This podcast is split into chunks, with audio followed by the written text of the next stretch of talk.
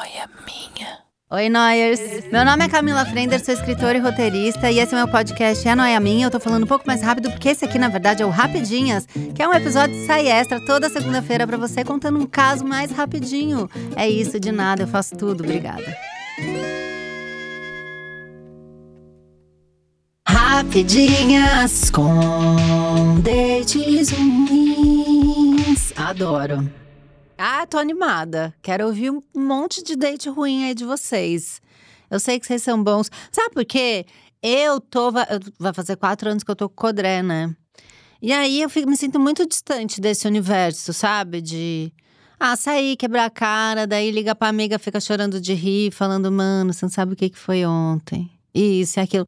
Eu sinto que as minhas amigas que estão solteiras, elas não me contam os dates ruins, porque elas ficam, ah, depois você põe lá no programa. Qual o problema? É minha amiga ou não é? Se é amiga, tem que deixar expor. Aí não me conta mais, não divide mais comigo. Ai, que triste, ainda bem que eu tenho vocês. Vocês contam tudo! Não economizam um mico. E eu adoro. E todo mundo adora, porque dates ruins dá audiência que vocês não imaginam. Vamos lá no primeiro áudio? Oi Camila, oi Cláudio. Meu nome também é Camila. Vou tentar resumir a história ao máximo que eu conseguir. Não em vai 2013 conseguir. eu conheci um cara. É, eu já tava namorando, mas não tava muito feliz, já tava pensando em terminar. E aí eu vi um cara que trabalhava aqui no metrô de São Paulo. Ah, E publiquei numa página no Facebook sobre ele e acabei conseguindo achar o perfil, terminei meu relacionamento e comecei a conversar com esse cara. focada. Mas tava bem na época que o Papa veio pro Brasil e eu É. tinha que ir ao Rio de Janeiro com a igreja que eu frequentava. Ah, Não consegui sair com ele antes disso, mas no dia que eu cheguei em São Paulo, eu mandei uma mensagem pra ele e a gente tinha combinado de sair no dia seguinte. A gente ia assistir Truque de Mestre e comer McDonald's. bom. É, ele demorou pra me responder. Quando ele me respondeu, ele respondeu dizendo que tava internado no hospital com um tumor na cabeça. E eu não acreditei, né? E aí eu fiquei muito brava. Como porque você não acreditou? Pra mim, com saúde não se brinca. Ah, E aí eu me propus a ir até o hospital descobrir toda a farsa. Como Quando eu cheguei no assim? hospital, eu descobri que não era uma farsa. A tia dele abriu a porta do hospital, eu entrei, ele tava com o acesso no braço tomando medicação. Ele realmente tava com um tumor na cabeça que depois se revelou benigno, tá Ai. tudo bem com ele. ufa. Ah, Mas a gente teve o nosso primeiro date assim, no hospital. Na cama de hospital, na real. A mãe dele saiu do quarto A mãe- e a gente ficou a tarde inteira juntos. ah. E era bem a véspera da cirurgia. Ela foi no Mac, comprou o Mac, a gente comeu escondido no quarto. E, bom, finalizando, resumindo bastante a história, a gente teve esse date aí inusitado, maravilhoso. Hum. E um mês depois, quando eu entrei no Facebook, eu descobri que ele tinha voltado com a ex. Não. Quando passou uns meses, uns três meses mais ou menos, eu vi que eles tinham terminado, eu fui falar com ele e aí ele me pediu desculpa, disse que só tinha voltado com ela porque a mãe dela fazia a marmita pra ele. Bom, dei um chute na bunda dele e foi isso.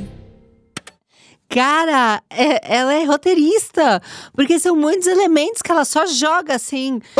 Assim, a história começa, tem o gatinho do metrô que vai atrás, aí surge o Papa. No meio da história tem o Papa. Aí, pá, jogou tumor. A gente fudeu, fudeu. Aí, bam, benigno, a gente ufa. Aí volta com a ex. Aí até que. Pra mim, o ápice, onde vira quase trapalhões, é, não, é voltar com a ex. Porque a mãe da ex fazia marmita. é taurino ou não é? Aí eu pergunto pra você. Uma pessoa apegada na ex-sogra por marmita? A gente tá falando de um taurino. Meu Deus do céu! E, e, e ela foi me surpreendendo, porque a hora que ela passa a noite com ele no hospital e que, graças a Deus, o tumor é benigno e tal, eu achei que ela ia virar e falar assim: hoje a gente tá junto, faz sete anos. Não! Não veio isso! Veio, são muitas camadas e ela, de fato, no começo eu falo que não, mas de fato ela resumiu muito bem, né? Ela só jogou pílulas ali pra gente, tópicos interessantes, e amarrou e terminou numa marmita. A vida é isso, né? É apenas uma marmita sem tampa. É isso que é a vida.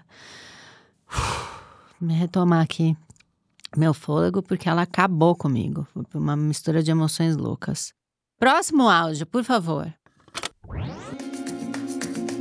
Oi Camila, meu nome é Maurício Lopes, sou aqui do sudoeste do Paraná, mas vamos à minha história. Uhum. É assim, eu já vou falar para você que eu sou formada em várias reprises de Maria do Bairro e a Usurpadora, então armar planos maléficos é comigo. Amei. E vamos ao meu date. Tá. Eu tava no meu primeiro ano de faculdade, né? Tinha em torno de 17, 18 anos.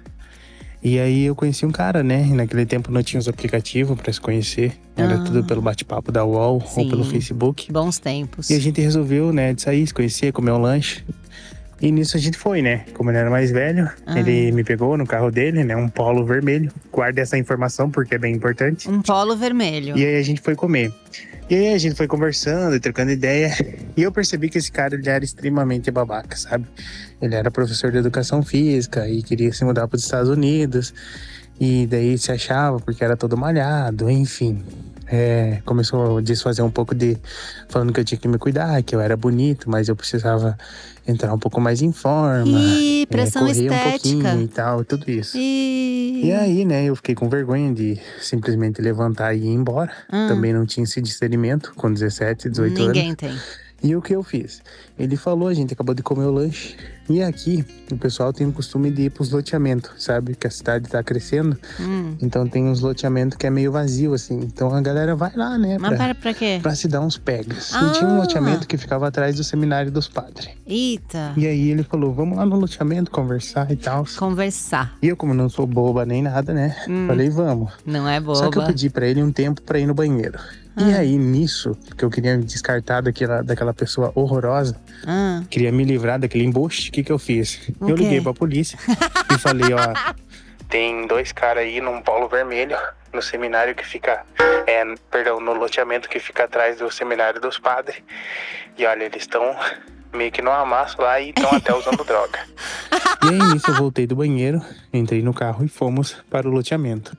Deus. A gente chegou lá, acho que não deu cinco minutos, graças a Deus. A polícia, virando a esquina lá, parou o carro, bateu. Falou, boa noite, senhores. O que, que vocês estão fazendo aí e tal? Daí o meu, meu companheiro que tava junto falou, não, a gente só tá trocando ideia dele. Ele assim, é, a gente recebeu uma denúncia que vocês estão aí com droga e tal, vão ter que sair do carro e revistar. E aí... Meu Deus do céu. Ele rindo. E aí, bem bonita, peguei, saí do carro, deixei os policiais me revistar, revistaram o carro e tudo mais, não acharam nada porque não tinha. Mas graças a Deus aquele Meu policial pegou e me Deus. levou pra delegacia. eu Graças chamei a minha mãe, Deus. ela foi me buscar e eu me livrei daquele embuste. que Mais pra frente me chamou pra sair de novo. E eu nunca mais quis sair.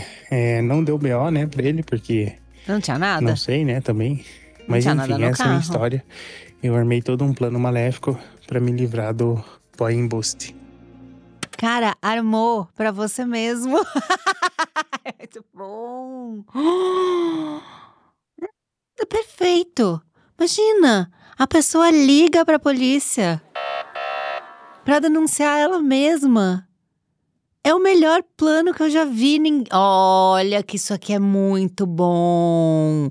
Vocês não, ninguém nunca chegou perto disso aqui não. E isso já mistura o piores dates com vingança, porque isso é uma vingança, fazer o cara ir pra delegacia, revistar o polo vermelho. Aí a gente entendeu o polo vermelho, que ele falou, ó, que lá no final vai ver o polo vermelho. E denunciou. Denunciou apenas isso. Não é boba nem nada.